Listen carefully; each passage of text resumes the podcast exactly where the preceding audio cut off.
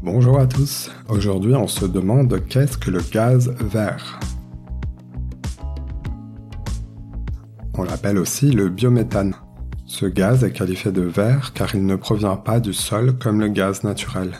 Il est obtenu grâce à la décomposition des bouts des stations d'épuration et surtout par la transformation de déchets organiques, comme ceux provenant de l'agriculture. Les déchets végétaux sont d'ailleurs la principale source de production du gaz vert.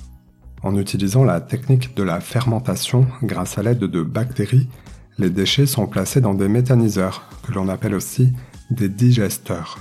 Ainsi, le méthane, qui est un gaz à effet de serre, n'est pas relâché dans l'atmosphère, mais incorporé dans le réseau de distribution de gaz que nous utilisons.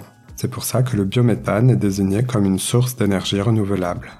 On considère qu'il faut 12 ans avant qu'un agriculteur rentabilise son investissement dans un méthaniseur et que son installation lui permette de compléter ses revenus. D'ailleurs, en s'engageant dans cette voie, les producteurs de biométhane bénéficient d'un prix d'achat garanti par l'État sur 15 ans. Aujourd'hui, le biométhane, qui est présenté comme une des solutions pour se passer des énergies fossiles, représente 2% du gaz distribué dans notre pays. L'objectif du gouvernement est de le porter à 7% du total d'ici à 2028. En France, on n'a pas trop de gaz, mais beaucoup de déchets.